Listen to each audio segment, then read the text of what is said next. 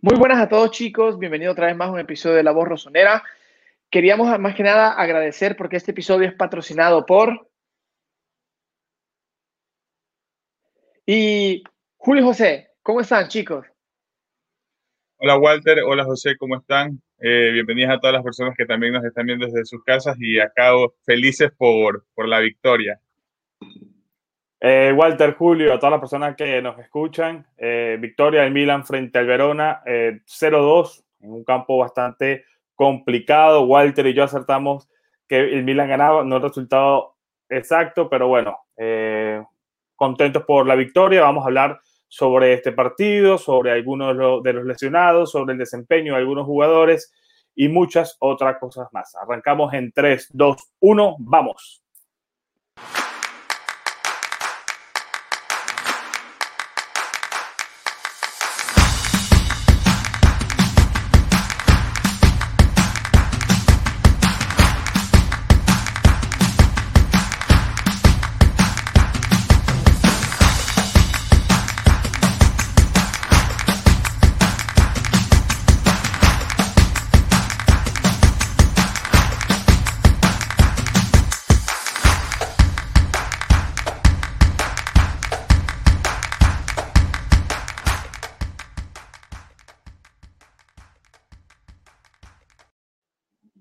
Y antes de comenzar, recordarles que se suscriban a, nuestro canal en YouTube, que se suscriban a nuestro canal en Twitch. Estamos haciendo allí los live los días viernes. Luego de los live eh, los viernes en Twitch, estamos en el After Twitch, así lo hemos bautizado con nuestros miembros premium, hablando con ellos sobre el Milan y sobre otras cosas, fútbol en general, etcétera. Ellos nos preguntan cosas a nosotros, nosotros respondemos los viernes después del Twitch, After Twitch con los miembros premium. Para ser miembro premium, ¿qué tienes que hacer? Suscribirte a Patreon. Tenemos el enlace aquí abajo en la descripción del video. Vayan a Patreon, se suscriben, nos ayudan y compartimos un, grato, un rato agradable juntos con Walter, Julio y las personas que quieran compartir. A ver, el Milan entonces gana el partido 0-2 frente al equipo de, de Lela Verona en un campo complicadísimo. Eh, nos ha complicado el Verona en los últimos partidos en infinidad de, de ocasiones.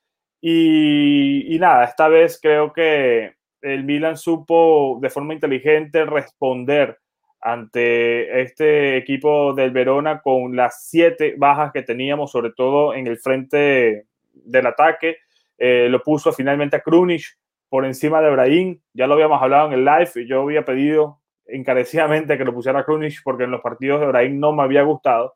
Y el día de hoy se demostró que al final el bosnio con sus limitaciones, porque no, ciertamente no es un jugador, tan eh, técnico como lo es el español Brian Díaz, y su gran partido provoca el tiro libre y él mismo lo nota de una forma espectacular, participó, dominó el medio campo, filtró alguno que otro balón y, nada, eh, creo que calla alguna, algunas bocas algunas, porque eh, siempre habrá uno que quiera criticar incluso cuando lo haga bien, pero en este caso creo que Krunic hoy fue un jugador fundamental y quiero que comencemos hablando sobre, sobre él, ¿no? Sobre Krunic y que Brahim Díaz finalmente no vio ni un minuto, ¿no lo metió Julio? Eh, sí, hubo un partido creo yo que con muchas cosas más buenas que malas por la forma en la que sucedió todo, ya, ya decías tú el tema de las lesiones que nos complicó al menos esas de última hora como Teo Hernández y luego que Tonali tampoco iba a salir, generó más de, más de una duda para muchos, ¿no? Yo realmente veía muy complicada la, la victoria hoy en el directo, en el que hicimos desde Twitch, eh, pero al final las sensaciones de este Milan fueron más positivas, fueron muy positivas y muy contento de que eh, también hablamos de este tema, de que había profundidad, pero que no, no servían tanto estas variantes, pero hoy creo que todas dieron la cara, creo que todos dieron la altura, y bueno, dos de esos jugadores que tan criticados han sido, marcaron verdaderos golazos que, que lo hemos hablado también acá. Vamos, a ver, el, eh, es verdad lo que estás diciendo, más que nada quería tocar un punto hacer una comparación entre los primeros tres partidos, los, partidos de la ida, en los cuales se jugó contra la Roma, se empató 3 a 3, se jugó contra el Udinese, se ganó 2 a 1 y luego se jugó contra el Verona, aquel partido del 2 a 2 donde continuábamos atacando y no nos entraba nada. Hoy volvemos a los tres partidos y vemos que contra la Roma se gana en el Olímpico con 2 eh, a 1. Luego vemos que contra el Udinese se empata y contra el Verona, que es un equipo que le ha sacado siempre puntos a los más pequeños, ah, perdón, a los más grandes, un equipo pequeño que le ha sacado puntos a los más grandes, se gana 2 a 0. La diferencia es el antes y el después. En primer, en primer punto es que en el, en el lead, en el Milan de la, de la Andata, estaba el Milan titular y logramos sacar 5 puntos. Esta vez, sin Ibra y compañía Bella, sacamos 7 puntos. Tres partidos, a mi parecer, difíciles. Muy buena reacción del equipo porque 7 puntos de 9 es muy bueno. Se consolida otra vez que estamos en el segundo lugar, más allá de lo que se pueden hacer Juventus, Napoli, Atalanta, eh, Lazio que perdió o la Roma, que están, que están detrás. Esto para mí eh, viene a dar una, un poco más de esperanza, un poco más de, de, eh, ¿cómo decir?, de ilusión, no tanto en alcanzar los cudetos, sino en mantenerse en la posición en la que se está. Esta es una cosa importante, una respuesta, sea para la sociedad como para el mismo equipo y para el mismo Pioli, porque jugando con tantas bajas, y aclararon dos cosas. Teo Hernández no tiene ninguna lesión, dijo de que eh, estaba, tenía una fatiga muscular, lo dijo después a Sky, y que prefirió no arriesgarse, que le quedó de experiencia el partido contra la Spezia, donde probó eh, a un Benacer que entraba y se lesionó, y un Hakan que por lo mismo lo quiso presionar para que jugara titular, no funcionó. De acuerdo en lo que dice José, Krunic no es técnico, pero es más táctico. Se resalta que este, este partido, los mejores jugadores de este partido, los que dijo Ambrosini, que eligió Ambrosini y Sky, fueron tres. Fueron el mejor partido de Meite en todo lo que va la temporada, que sí, que nunca se cansa, y Krunic, que era el tercer defensor que llegaba a detener la creación de lo que era la repartenza del, del Verona, como un poco en fase ofensiva, que yo creo que esto era el problema por el cual siempre terminábamos pagando. No sé qué piensan al respecto. Mira, yo sí siento que Meite tuvo un gran partido, al igual que que sí, que para mí junto a Krunic fue el mejor, a Meite lo pongo en el 3 si tengo que decir un top. Em, pero siento que hoy el Milan me regaló algo que yo venía pidiendo en los últimos dos meses, que era control en el medio campo, no solamente en la fase ofensiva, sino en la parte defensiva. Siento que hoy el Milan supo cómo llenar eh, el medio campo, salvo en los últimos 15 minutos de partido, donde el, el sí nos llegó bastantes veces con algún peligro, sobre todo en jugadas de tiro libre eh, esquinados o en los propios corners, ¿no? Pero salvo eso, creo que el Milan durante 60, 70 minutos controló el medio campo y, y eso son cosas fundamentales en el fútbol moderno y creo que en ello contribuye Krunic. Eh, muchas personas dicen que Krunic no es el más el jugador más vistoso. Estamos todos absolutamente de acuerdo que no lo es, que si lo comparamos con Brahim o con Howe, con Salamakers o el que tú quieras, evidentemente son jugadores que tienen mucha más técnica que el, que el bosnio, pero el bosnio tiene otras cosas que no tienen estos jugadores, que es orden táctico. Em, es verdad que muchas veces ha errado en, alguna oportunidad que ha jugado, sobre todo jugando al lado de que sí o supliéndolo al, al, al marfileño, pero a la hora de que le toca jugar donde, en esta posición puntualmente como suplente de Karanoglu, lo decía en el live en Twitch, para mí ha sido el que mejor ha rendido supliendo al turco, salvo algún destello que tuvo Leao en su momento también jugando allí. Eh, de resto, Brahim no me ha gustado, lo, lo hablamos también en el episodio pasado, que le preguntamos a Julio qué es lo que le había gustado a Julio eh, de Brahim en ese partido frente a la Roma. Eh, eh, eh, Julio contestó con, con sus argumentos, yo contesté con los míos y al final creo que mm, que se vio que eh, en, en, cuanto a orden, en cuanto a disciplina, táctica, era fundamental ponerlo a Krunic en esa posición. Creo que además complementó muy bien a Quesilla Meite y el equipo en el medio campo se vio bien limitado, limitado, porque hay también que decir las cosas, sí. porque es muy fácil siempre hablar con estadísticas en la mano y decir que el equipo no necesita Slatan, aunque no necesita Charanoglu, que no necesita aquel, porque ganamos sin lesiones. El análisis fácil no, no me cuadra aquí y no es el, el, lo que a la voz rosonera eh, nos nace eh, decir. Eh, evidentemente el equipo eh, gana hoy con mucho trabajo y con mucho sacrificio, pero sin brillar. decir lo contrario creo que es mentirnos a todos, a todos nosotros. Arriba el trabajo de Charanoglu, perdón, el trabajo de Castillejo y el trabajo de Sanamakers fue un trabajo más de sacrificio que de creación, aunque en el segundo tiempo se ordenó un poco más eh, eh, jugando ya de, por derecha y Castillejo por izquierda, pero en el primer tiempo los vi cambiándose eh, muchísimo de posición a ambos y por algún momento pensé que se estaban, se estaban estorbando, ¿no? Pero bueno, quizás fue eh, algún, digamos, gestión de Pioli para ellos dos, eh, alguna indicación para ellos dos, decirles que se cambiaron de banda y que se sacrificaran en el medio campo. Y en ese sentido hizo que el Milan en el medio campo estuviera bastante poblado y que el Verona le costara muchísimo llegarnos al, al, arco rival. En ese sentido estoy contento por el sacrificio y porque se sacó un resultado importante ante un equipo difícil con tantas bajas y esperemos ya que contra el Manchester recuperemos a, algunos jugadores. Sabemos que Teo y Tonali tenían era desgaste muscular, pero esperemos que por lo menos Charlanoglu ya esté presente y veremos qué pasa con Benacer y con Machuki. Tendremos información en las próximas horas, Julio. Eh, sí, él también hoy porque el Gelas Verona tampoco jugó como usualmente salen, salen a jugar, ¿no? Eso es algo también a, a rescatar mucho. Y para mí quedó muy clara la intención del, del equipo local que es esa como nos han estado complicando en los últimos partidos, marcarnos el primer gol y encerrarse atrás. Y lo hablábamos con Walter en, desde Instagram eh, al medio tiempo, que es muy bueno que el Milan marque el primer gol del partido porque le,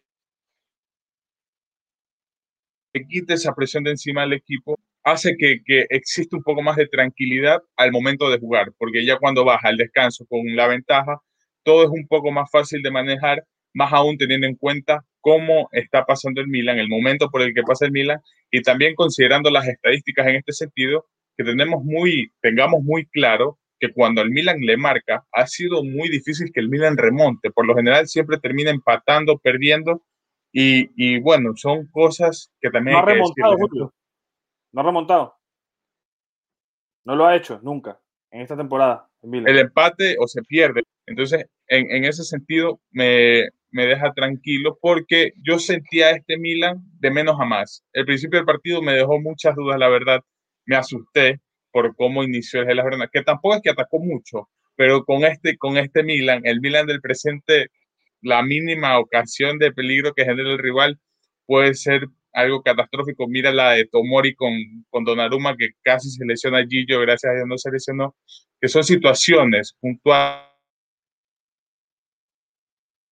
que pueden alterar el eh, A mí me gustó mucho la manera en la que el Milan fue gestionando el partido pese a las bajas, que creo yo que es un dato no menor también a resaltar, porque vais viendo la, la, enfermería del Milan, yo creo que muy pocos esperaban una victoria de esta forma como la logró el Milan. Tranquila, porque yo creo que fue una victoria tranquila, calmada, que no se sufrió tanto como anteriormente se, se lo hacía.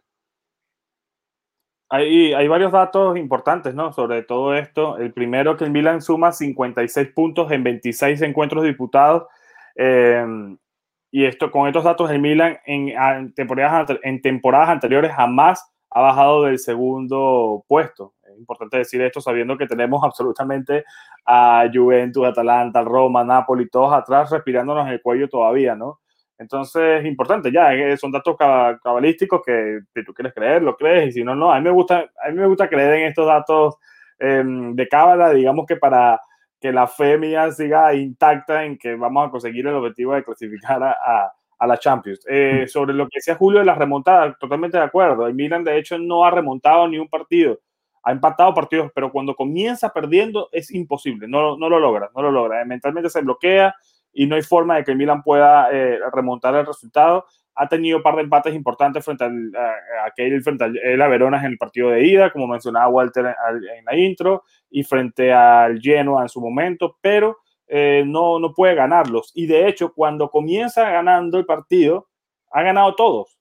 El único, la única vez que no ganó fue contra la Roma, aquel partido en la ida también eh, 3 a 3 en San Siro, que para mí Milan mereció ganar y el Milan está en ese momento volando en cuanto a, en cuanto a juego. Y otro dato importante es que el Milan en esta temporada, todos los partidos como visita ha anotado más de eh, dos goles como mínimo, salvo aquel partido contra los Spezia, que, que no, no es que no notamos goles, es que ni siquiera rematamos al arco en aquel fatídico partido frente, frente a la Spezia. Más allá del partido de Krunic y, y de lo que hemos analizado, eh, sigue, sigue el tema, ¿no? Con, con, con, lo que va a venir a futuro, tomando en cuenta las lesiones. Sabemos que Zlatan no va a jugar contra el Manchester, sabemos que eh, es muy difícil que juegue también ese partido. No sabemos aún qué va a pasar con Ante eh, sabemos que lo forzaron a jugar eh, en el partido de la mediada de semana frente al Udinese. Habían dicho que era un problema de cadera que no era, que era no tan grave, ¿no? Después que había salido claramente eh, cojeando y, sentido en ese partido frente al equipo de la Roma, lo fuerzan contra el, Udinese, no juega bien y ahora parece que, que se van a tener que, van a ser días movidos en, en, en Milanello, sabiendo con qué jugadores va a contar Stefano Pioli para el partido importante que se nos viene en la ida frente al Manchester United. Eh, en torno a eso y, y, antes de entrar en el tema de, de, la situación de los lesionados, ¿cómo vieron a Rafael Lea hoy? Eh, ¿Mejoró su actitud con respecto a lo que fue el partido tan criticado frente al Udinese, Walter? ¿Cómo lo viste, Leao?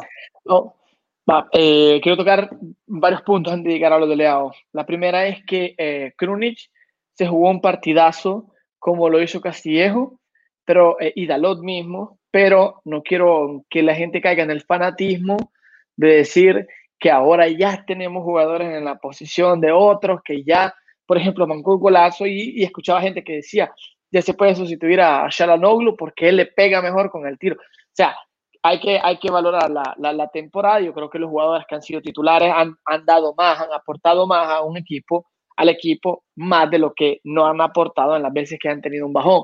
Entonces quisiera que esto fuera un poco más, eh, un poco más balanceado, en decir, en tener argumentos más fuertes, porque Krunic este es el primer partido bueno que lo veo en toda la temporada, y Dalot creo que es el segundo que le veo bueno, no, yo, que Yo he visto partidos ya buenos de Krunic, eh, sobre todo en Europa League. Antes, en contra Estrella Roja fue de lo más. Contra Estrella Roja para mí destacó. Contra Estrella Roja para mí destacó. Pero bueno, ya, ya es otro Para mí no, para mí jugó normal. Para mí jugó normal. Pero entiendo lo de destacar y ser mejor. No sé si las diferencias de jugar mal, jugar bien, destacar. Entonces, yo creo que este fue la primera vez que destaca, porque fue él el que, el que buscó el gol Salamaquer es un buen pase y Leao muy buena pantalla. Aquí voy donde Leao. Leao lo vi que está aportando más en manera defensiva que en manera ofensiva. Hizo más que el rival jugara hacia atrás con la presencia, porque si tú ves, ellos tenían más miedo de dejarlo solo o de correr, lo llegaban a marcar en tres, lo llegaban a buscar, pero en esta ocasión es diferente, porque en esta ocasión aportó más defensivamente y esto puede, podemos verlo como ayudó con la pantalla o con cómo jaló marca en el gol de Dalot. Dejemos de lado que Dalot tuvo la genialidad de pegarle como le pegó, pero da el hecho que cuando Salamarqués le da la pelota a Leao, Leao da hacia la pantalla y corre hacia adentro y los dos defensas lo siguen a él porque piensan de que él es el que va a hacer la jugada y luego se le da espacio a Dalot y tanto, tanto de, de, cumplimiento para, para el tiro que hace Dalot. Muy bueno, porque al final, si el equipo juega así y se encuentran jugadores así, quien gana, gana el equipo, no gana el, individuo. El individuo. Entonces yo creo que el partido de, de, de, de Leao pudo haber sido mejor si metía ese gol de cabeza. Si metía ese gol de cabeza al inicio, pudo haber sido mejor. Y quiero destacar lo que escuché de Pioli cuando eh, Calabria le manda el centro y la manda elevada a Leao, Piole se gira contra el banco y dice, ¿cómo es posible que no la haya mandado hacia abajo y quiera mandarla hacia arriba? Luego se gira y le grita, Rafa, muy bien hecho, felicidades. Y le preguntan a él luego, ¿no? ¿Por qué hiciste eso? Y él dice que ha comprendido que los chicos jóvenes van estimulados, dice él. Para mí se equivocó, pero no tengo que hacérselo sentir en el campo. Lo tengo que hacer reflexionar una vez terminado el partido y no meterle presión a que cada movimiento que haga tiene que ser preciso. No sé si esta mentalidad ya la tenía antes o la tiene ahora, pero yo creo que esto ayudó tanto en el partido, porque bien lo que dices tú, que tuvimos más centrocampo y por eso el mejor jugador para mí del partido fue que sí, porque fue, nunca se cansó, tapó la jugada y Meite se sintió a un buen nivel con él. Así que yo creo que eh, esto que dices tú va a confirmar lo de Pioli, porque encontró un jugador como Krunic, que en las declaraciones que dijo fue, es verdad que hoy marqué y es verdad que hoy jugué bien, pero anteriormente yo soy consciente que he estado jugando mal y que no estaba conectado con la cabeza, pero el hecho que me hayan querido vender en, en invierno me tocó significativamente, porque creí no estar a la altura de lo que era el equipo, pero la sociedad confió en mí y finalmente hoy les pude pagar lo que estaban confiando. Interesante esto. ¿eh? Interesante, sí, sí, sí. Súper interesante y súper humilde. A mí eh, me cae bien. Como, como, como persona y por lo que refleja, me da, buena, me da buena vibra y me cae bien. Julio, antes de entrar a este tema de, de los lesionados, eh, ¿cómo viste a Leao? Eh, yo dije hasta el primer tiempo que era un partido complicado analizar a Leao porque no estaba teniendo tanta proyección en ataque, pero sí lo vi un poco más participativo con el resto del equipo. Yo creo que le afectó mucho el no ser bien complementado por Salamakers y Castillejo, sobre todo más por, por la banda izquierda de, de Samu. Me parece interesante que haya jugado Samu, partiendo desde ahí, de título. Claro. Pero, dado, en, en este sentido por, por esto. Pero eh, al final creo que tuvo un partido decente. Lo de Pioli, eh, a mí personalmente no es algo que me sorprende, porque Leao, y creo que ya todos lo, lo, lo, debemos tener muy en claro, que es uno de los consentidos del equipo, ese chico que puede hacer lo que le da la gana y jamás le van a decir nada, porque tiene el respaldo de todos. De Zlatan, de Maldini, de Pioli, del, del resto de compañeros de equipo. Entonces, en ese sentido, eh, creo que todos saben, ¿no? El problema de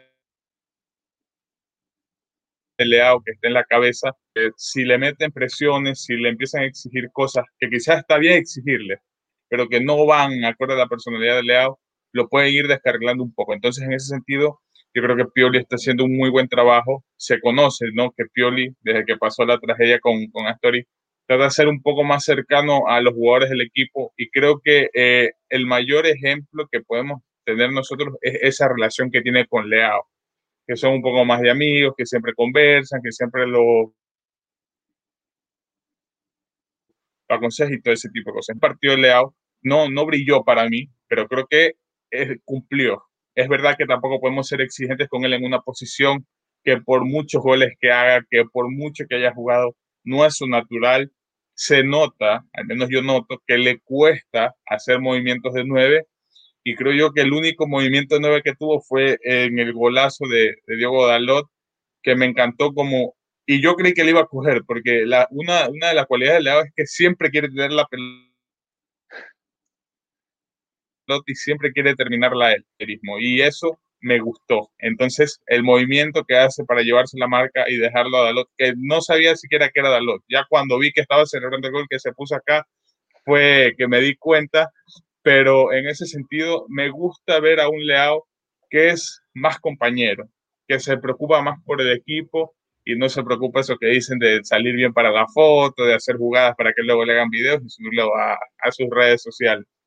No, y ahí Pero es que es, es, perdón que te interrumpa, José, yo creo que es lo que necesitaba el equipo. Es lo que, lo que necesitaba el equipo en este momento. Viendo la crisis, viendo lo que se estaba pasando viendo cómo se venía jugando, los puntos que se han perdido, lo que se necesitaba no era individualismo, a mi parecer, era una colectividad que hacía falta desde ese tiempo. Y por eso, para mí, jugó bien Leao, porque se fue más a lo colectivo que a lo individual, José. No, y decía eso que también eh, la complicidad, digamos, entre paisanos, eh, que son Dalot y Leao, ellos son muy amigos en el vestuario y ese tipo de cosas también pueden influir para que ese individualismo que bien menciona Julio eh, se vea un poco mermado con ciertos jugadores. Eh, hoy traté de meterle un poquito más de, de visión a, a, lo que decían muchos fanáticos y muchos seguidores de la voz rosonera con el tema de que los jugadores no le pasan la pelota a Hauge y, y, sí, puede ser en parte algo de verdad. De hecho, hubo una parte donde Leao también quiso también hacer la jugada del solo y no se la dio al noruego. Igual Kronic. Exactamente, pero igual hoy vi que Jauge, cuando tuvo el balón, trató de hacer algo. O sea, trató de mostrarse, que era mi crítica en el live del viernes. Que bien, ok, no te dan el balón, pero también tú trata de mostrarte, trata de demostrar tu valía, trata de decir que de verdad estás aquí para, para algo. A mí, hay muchas cosas que, claro, que al final cada uno tiene su punto de vista. Y, no me acuerdo si fuiste tú, Walter, o tú, Julio, quien mencionó lo de que le sorprendió verlo a Castillejo eh, por izquierda el día de hoy. Eh, en el primer tiempo, eh, eh, Samu, Samu en el primer tiempo, si te pones a ver, jugó por derecha y jugó por izquierda, al igual que Salamakers. es algo que en el relato yo no escuché de Vito de Palma, pero para mí ellos estaban rotando en el primer tiempo. De, de, hecho, vi a Salamakers en muchas ocasiones en, el medio, en el medio campo y hasta perdido y sentí que se estorbaban. Para mí mejoraron en el segundo tiempo, pero en el primer tiempo para mí se estorbaban un montón em, los dos. Pero más allá de eso, eh, porque yo siento que aquí cuando, cuando la fanaticada se, se la agarra contra un jugador, eh, no hay manera, no hay, manera y cuando lo hacen mal, lo hacen mal y, y, ya está. porque, por ejemplo, para mí hoy el partido de Romagnoli fue bueno y hay que decirlo, hay que decirlo. Sí, sí. Así como cuando se le, mata, se le mató, cuando lo hace bien, hay que decirlo también. Para mí el partido Romagnoli... ¿Sabes qué pasa? Pero ¿sabes qué pasa? Yo creo que brilla porque está Tomori porque eh, el, al final yo creo que el cambio extraño, aquí quiero tocar un tema un poco, un poco polémico, el cambio quizás de persona a persona sería Chiar con Romagnoli y Tomori con, con Gabbia, que son jugadores que, más jóvenes que dan un poco más. Y quería volver a lo que fue un, eh, una polémica desde ese tiempo con Romagnoli. Ustedes se hoy Chiar es un jugador fundamental, o, me equivoco, Chiar es un jugador fundamental. Pero Kiagar siempre fue un jugador polémico, irregular y que no mostraba esa, ese crecimiento que se le veía. Pues se le, se le demostró a 32 años. Yo creo que quizá Romagnoli puedo tener la esperanza que todavía puede mejorar y creo que puede mejorar, tiene margen de mejora, como lo pudo hacer Kiar. No sé qué, qué opinas de esto, pero quería tocar ese tema que había sido un poco polémico y que ya lo. Me sorprende que cambien el argumento con, con Romagnoli, la verdad, me sorprende. No, no estoy, cambiando, el, no estoy cambiando el argumento, Julio. Estoy diciendo que cuando un jugador lo hace bien hay que decirlo, porque entonces vamos a quedar como que cuando, una, cuando un jugador lo hace mal, se le critica y cuando lo hace bien no dices nada. Creo que ahí perdemos objetividad y hay que ser objetivo. Hoy, Romagnoli, así haya jugado lo de Tomori o todo lo que tú quieras, hoy para mí se dio un Romagnoli. Eh, eh, físicamente, posicionalmente y mentalmente, bien, que, que además no es fácil, eres el capitán, te sentaron en un partido, ya lo dijo Pablo Maldini, ya lo dijo Pioli también en rueda de prensa, que eh, eh, eh, Romagnoli le molestó la, la, situación, le molestó que lo hayan puesto en la banca, pero que se lo tomó con bastante madurez y responsabilidad y entró a demostrar lo que es. Creo que no es cambiar el discurso, sigo pensando que Tomori tiene que ser el titular fijo en la defensa y luego rotar a Kiar y a Romagnoli como bien y haciendo eh, eh, en este momento. No es que estoy cambiando el discurso, estoy y yo, tratando de rescatar. No, no, no, eh, estoy tratando de rescatar un partido bueno de él. Es como cuando yo te digo que Salamakers lo hace mal, pero cuando que, es un jugador que ustedes saben que a mí no me mata y no me gusta, pero cuando lo hace bien, no quiere decir que cambie mi perspectiva general del jugador, sino que estoy tratando de darle la derecha a él, que es una cosa que tampoco la gente entiende con Krunic y era mi punto con Castillejo. Eh, como Castillejo viene haciéndolo mal toda la temporada y Krunic también lo hizo mal durante el 70% de la temporada, cuando medio lo hace bien, entonces tratan de restar la importancia a la situación. Eh, hay, una declaración que hizo Bruno Fernández, que se lo decía a ustedes ah, eh, detrás de cámara, y, viene también como anillo el dedo, sabiendo que el, jueves vamos a enfrentarnos a, a, él y a su Manchester United, diciendo que a veces el fanático del mundo entero del fútbol es un poco, se queda con, con el gol y se queda con la asistencia. Él dice, He hecho partidos malísimos, pero he anotado dos goles en donde me nombran como el mejor del partido. Y he hecho partidos muy buenos en donde, en donde aporto otras cosas, pero no me veo reflejado directamente en el marcador, en donde no me toman en cuenta. Y eso es un punto bastante válido, porque hemos dicho que no siempre las estadísticas te dicen si eres el mejor o el peor. Eh, para mí, Dalot el día de hoy tuvo un partido regular, pero no tuvo un gol. O sea, se ve reflejado en el marcador, pero no podemos decir que tuvo un gran partido. Exacto. Para mí, Krunic, para mí, Krunic más allá del, del, marcador, que sí se vio evidentemente eh, vinculado, siendo él el que provoca el tiro libre y además quien lo realiza de una manera espectacular, tipo David. Impresionante, eh, que nos sorprendió a todos, evidentemente. Em, también te aportó otro tipo de cosas, como ya mencionaba anteriormente, que me, dio control de balón en el medio, que quizás no brillaba mucho, pero te da tácticamente otras cosas. Con Samu Castillejo me pasa lo mismo. Samu Castillejo yo lo vi eh, sacrificado, más sacrificado que nunca junto a Salamakers en el, en, el medio campo, eh, quizás a veces sí desordenado, eh, pero buscando recuperar balones, cuando llega llegó bien, se cambiaba, hacía, hacía su trabajo. Yo entiendo que Castillejo es un jugador bastante limitado y que a la hora de atacar eh, se le critique como yo critico a Salamakers porque para mí son lo mismo en ese sentido. A la hora del punch, de rematar y meterme una asistencia un balón de gol, no lo hacen, aunque hoy el belga lo hizo con esa asistencia a, a, a Diego Dalot, pero creo que, que, hay que ser un poquito menos fuerte con, con, con, nuestros jugadores y lo digo yo que soy una persona que critica bastante, pero siento que cuando un jugador lo hace bien, así no nos caiga bien hay que decirlo. Y no es cambiar el discurso, Julio, no es cambiar el discurso. Exacto. Y aquí, aquí también te quiero aclarar yo. Yo nunca salí a matar a Romagnoli. Yo dije, no está jugando bien, se sienta, basta. Nunca dije, no sirve, no tiene talento, no sirve para nada. Yo dije, y lo repetí, si no estás dando tu máximo, te tienes que sentar, como lo hicieron con Sharanoglu en su tiempo. ¿Se acuerdan a, mediados de junio, cuando todavía la temporada estaba, a inicios de junio, mayo, cuando la temporada estaba por terminar, hubieron dos partidos en los cuales sentó a Sharanoglu porque no estaba jugando bien y todo el mundo decía, ¿cómo es posible que, que pida tanto dinero y ahora esté en la banca? Es lo mismo. Aquí no, nadie cambia la posición, no hay que ser fanático y, dice, y es repetir lo que dice Julio, lo que dice José, perdón. No te vas a ir de un extremo a otro extremo por un partido o por un gol y vas a decir que juega bien o juega mal. Hoy Romagnoli jugó bien. No, no le quita que haya jugado bien, pero ha jugado cuatro o tres partidos donde lo jugó mal y donde contra Udinese. La mayoría de la temporada. No, y, y, contra, contra, contra el Udinese se merecía estar en el banco. O sea, era, era, era una cosa lógica y, y, y, normal mirarla. Así que no, no quiero que digas que ahora estamos cambiando la perspectiva. No tiene contra, el Udinese, contra el Udinese jugó porque Tomori estaba tenía problemas estaba lesionado. Está, sí, sí, exacto, sí. tenía problemas musculares. Algo, algo que yo noté de Romagnoli hoy es que Romagnoli funciona mejor cuando no se le da tanta responsabilidad. Con Kier ya se veía eso, pero seguía teniendo esa, esa obligación de ser Romagnoli quien salga jugando. Y creo yo que por eso veíamos que fallaban mucho los hoy con Tomori, jugando con Tomori, me pude, me pude fijar en esto, no sé cómo lo vieron ustedes y cómo lo vieron el resto de personas, porque era Tomori quien sacaba desde atrás. Era Tomori quien por momentos pasaba a ser el último hombre y era quien salía con la pelota dominada, Romagnoli siempre a un lado. Entonces yo creo que este tipo de cosas, que también lo, lo hablamos aquí en un episodio, que no hacen que Romagnoli se vea tan expuesto. Quizá tener tanta presión o tantas exigencias con él hace que sea más propenso a fallar,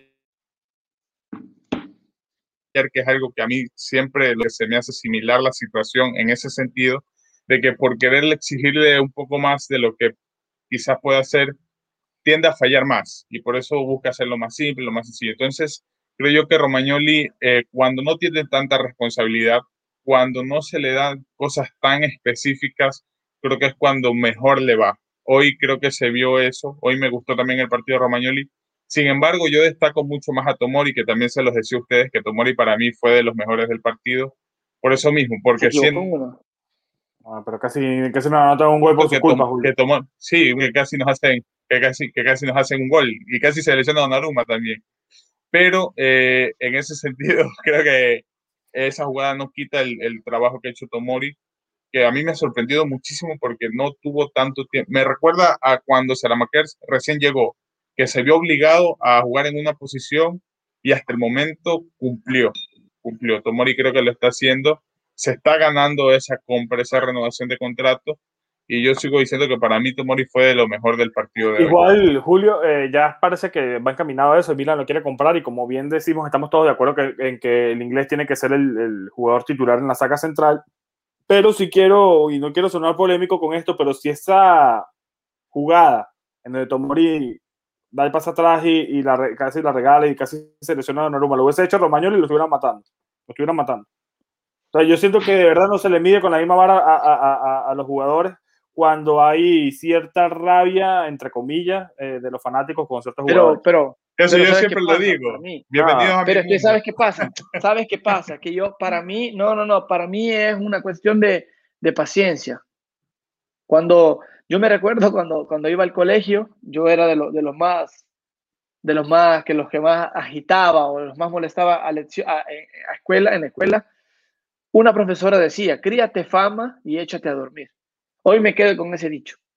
¿por qué? porque ya se hizo una fama Romagnoli ya se ha equivocado tanto que la paciencia del tifoso es menor de la que puede tener con un jugador nuevo porque Tomori tiene más paciencia a que se equivoque porque es nuevo, tiene la excusa que es nuevo. En cambio, con Romagnoli, que ya lo viene viviendo desde hace tiempo, tiene menos, menos paciencia. Yo creo que es eso lo que, lo que va a influenciar. No tanto el hecho de que midamos jugadores con una vara con la otra, es la paciencia. Samu, ¿por qué no? ¿Por qué nos hace quitar los pelos? Porque ya de años hace esa jugada, años que se tiraba al suelo, años y lo sigue haciendo. Entonces, ah, te da esa rabia que quizás si la hace Ibrahim, que hace lo mismo, en mi opinión, en ciertas ocasiones, no te da tanta rabia porque tiene más paciencia. Por otro lado, lo que decía Julio, menos responsabilidad. Yo creo que es cuestión de velocidad. Yo creo que es cuestión de velocidad. Eh, Kiaer y Romagnoli son, son defensores lentos, más tácticos que, que de, presión.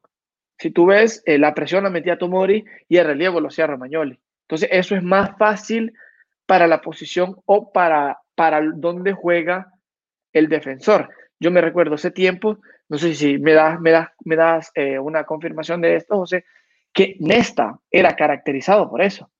Porque Nesta, joven, corría hasta el medio campo a seguir y tenía una aceleración increíble que cuando entraba al área, Stam era, era estático. Stam era menos veloz que, que, que Nesta en su tiempo.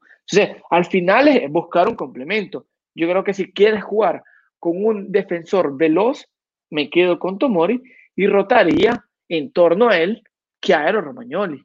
Lógicamente va de partido a partido. No quiere decir que esta es la fórmula ganadora. En otros partidos, como con equipos que se cierran mucho, servía tanto jugar con dos defensores centrales como lo demostraron Chiari y Romagnoli. Pero repito, de partido a partido. No, y, eso que tú dices esa es la palabra clave, el complemento, digamos. ¿Qué más complemento que están eh, para Nesta? Y lástima que solamente duró dos años y los que tuvimos la oportunidad de ver saben de lo, de lo que estamos hablando.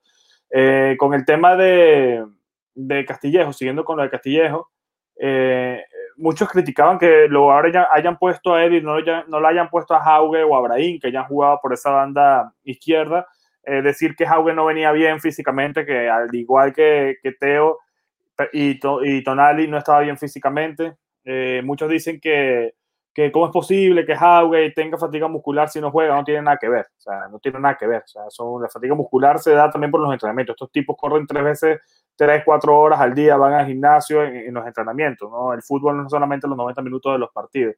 Evidentemente hay que ver qué está pasando con el tema eh, muscular, que ya vamos a hacer un especial sobre, sobre eso, porque sí es verdad que el Milan tiene demasiadas lesiones y todas son musculares. Ya lo hablábamos en el live y vimos los datos, los live eh, el viernes en el live. Y Brahim, yo creo que ya ha demostrado que es un jugador que no te va a aportar mucho más que Castillejo eh, en la banda. Entonces creo que se la jugó Pioli por lo seguro, por el jugador que más regularidad ha tenido y se la jugó con, con Samu, que además jugó eh, no a perfil cambiado, sino con su en el perfil de su pierna más hábil. Igual tampoco fue que aportó gran cosa, eh, pero tampoco fue que desentonó. Eh, creo que Pioli al final está metiendo a lo, a lo, que puede dentro de tanto problema que está teniendo el Milan con el tema de, de, las lesiones. Y a eso vamos. Al final, Julio Walter, Milan va a jugar el match contra el Manchester United el próximo día jueves, sin, seguramente sin Ibrahimovic, eh, hay que ver qué va a pasar con Mansukic y Benacer, que le decía Pioli previo al partido frente al Udinese a mediados de semana que iba a tratar de tenerlos para esta semana que arranca el día lunes 8 de marzo, pero no sé si llega en el partido contra el Manchester ninguno de los dos. Hablo de Benacer y, y, de Mansukic, ni sé qué tan prudente sea meterlos en ese eh, partido tampoco a, a ambos. Sabemos que Zlatan no llega, que quizás llegue, que tampoco quizás llegue el partido frente al Napoli. Se habla que Zlatan puede llegar eh, a jugar contra el Manchester el partido de vuelta. Y ojo que ahora una sorpresa de último momento que parece que Suecia lo va a convocar. Una locura. Sí. Una locura. Se había escuchado igual. Suecia lo va a convocar a Zlatan Ibrahimovic y al final es otro problema que tenemos porque ahora imagínate que se no vaya a lesionar ayer. Eh, eh, bueno, en fin, es otro tema. En defensa yo creo que hoy juega eh, Tomori con Romagnoli, pero creo que contra el Manchester va a jugar Tomori con Kiar. Por eso creo que Kiar no juega hoy. Y creo que Tomori por velocidad y porque conoce la Premier tiene que ser el titular. Creo que Romagnoli tendrá que aceptar ese puesto de suplente frente, eh, frente al Manchester. Teo esperemos que ya esté bien para, el partido frente al United y jugaría allí. Calabria, Donnarumma, eh, que sí, que es, eh, que es un jugador que, Ojalá todos los jugadores de Milan pusieran los huevos que pone eh, Frank, el presidente. De verdad, increíble. Otra vez uno de los mejores del partido. Fue el mejor. Fue el mejor. Increíble. Y cada vez que tenía la pelota de él, yo me quedaba tranquilo. Seguramente jugará Tonali al lado, al lado, de que sí. Eh, y, y adelante están los problemas. Y por eso le preguntaba sobre el Leao. Leao seguramente será el atacante en ese partido. No creo que llegue Revich, eso lo sabremos con el mm. tiempo. Estamos grabando esto el domingo, vamos a ver cómo, cómo será. Igual vamos a tratar de hacer una previa eh, antes de ese partido, con ya más datos, eh, evidentemente. Eh, pero seguramente Chalanoglu debería, debería estar disponible ya también esta semana. En principio, los partidos que se iba a perder era frente al Elas y frente al Udinese. Vamos a ver. Eh, vamos a ver, sería ideal que se recuperara eh, y que, bueno, y por derecha Salamaker juegue y ya por izquierda ver qué se puede hacer. Ver qué se puede hacer. Si no está Revich, será ponerlo a. No hay otra, porque Howard no está en Europa League, tendría que jugar otra vez Castillejo ahí, no sé. A mí, la verdad, del tema de, de los lesionados y que vuelven, a mí no, no me alegra mucho, porque por lo general todos los lesionados que regresan tienen un nivel ahí medio dudoso. Pero no sé, no. Yo creo que igual Piri los ha de meter, aunque si me preguntas a mí si Venas se recupera, yo no, yo seguiría porque Tonali es un jugador que está yendo para arriba, está mejorando y es bueno que se le dé, eh, así como ustedes dicen, la oportunidad a los que mejor se están mostrando. Entonces, eh, hoy me gustó mucho Meite también, que poco se ha hablado de él, me gustó el partido que hizo aunque también lo vi medio alocado por, por momentos, pero creo que cumplió en su puesto, no hizo notar esa ausencia de Tonali, que yo pensé que se lo iba a extrañar, pero esa sería mi variante. Por izquierda eh, está la duda, si y regresa Revich, si no, regresa Revich. No sabemos si regresa como contra la Roma, no sabemos si regresa como contra el Udinese. Entonces, ahora mismo, como lo he dicho también en el grupo Premium, creo que toda la plantilla del Milan es una moneda al aire. No sabes cuándo van a, jugar bien, cuándo van a jugar mal. Las únicas garantías que yo veo en este equipo ahora mismo son Gillo, Calabria, que me parece el jugador más regular del Milan en la, en la presente temporada. Y por ahí que sí. Pero sí, yo corre como una vez. Y con el resto de, de jugadores es realmente una incertidumbre. No, que sí, yo lo veo de los mejores, que sí, increíble todo lo que sea. Se habla de que ha hecho una mejor temporada en el 2021 que en el 2020. O sea, estaban hablando de los datos, la constancia, la manera en que ha jugado, la regularidad, y es mejor la del 2021 hasta el momento, ha iniciado mejor de la que inició en el 2020.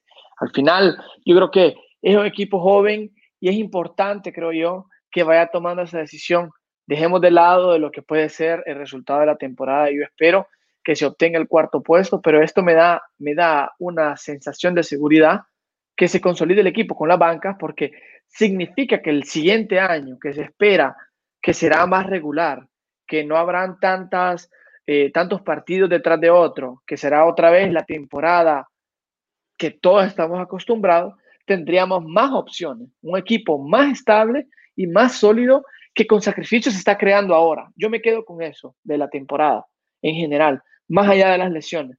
Se está creando un grupo y para mí esa es la cuestión que cambia contra otros equipos.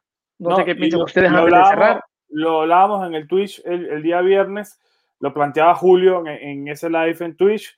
Decía que si el Milan le falta profundidad o, o si las variantes no funcionan. Hoy creo que se da un golpe a la mesa porque estas variantes eh, responden eh, y responden con goles. Uno fue Dalot y otro fue Krunic.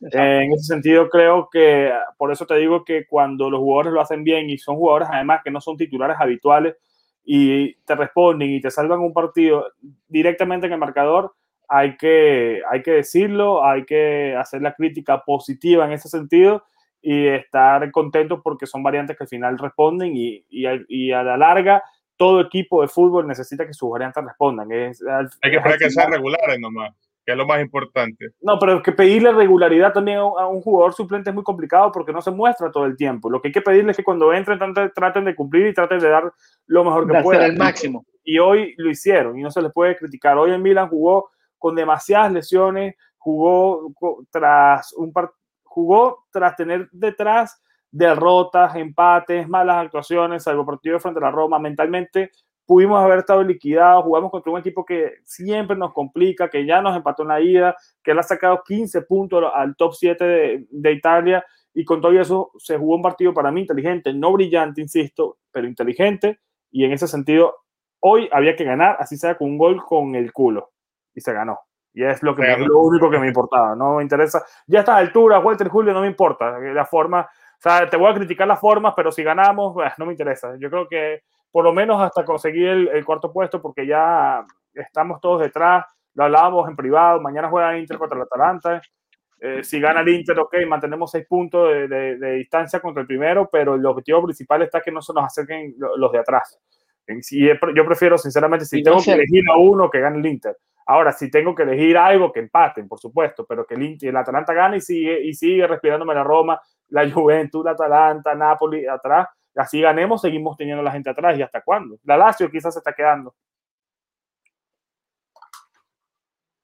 Bueno, yo creo que estamos todos de acuerdo en lo que, en lo que se vivió en el partido y si no tenemos nada más que agregar, creo que estaríamos, estaríamos terminándolo que nos compremos un marcapaso para el jueves. Me voy a morir en ese partido. Me voy a morir.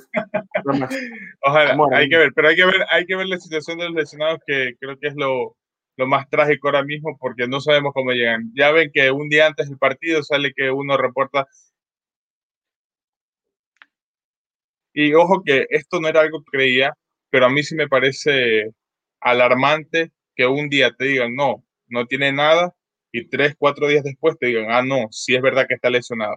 Eso yo sí creo que ya es una falla del cuerpo médico del Milan y eso hay que tenerle mucho cuidado porque mira que, que cuando se anuncia la lesión de Revich, ya jugó lesionado entonces. Y ese tipo de cosas son las que influyen en el rendimiento de un jugador. Entonces, volvemos a lo mismo. Yo prefiero perder un jugador por uno o dos partidos a perderlo por un mes o que juegue lesionado y que no sea completamente lo mismo. Pero bueno, eh, eso será para otro episodio. Vamos a discutir de todo lo que están hablando del cuerpo técnico. Así que muchas gracias, Julio. Gracias, José, otra vez por acompañarnos. Y gracias a todos, chicos, porque ustedes son el cuarto en la voz rosonera. Así que, Forza Milan, chicos. Chao, Forza, Milan.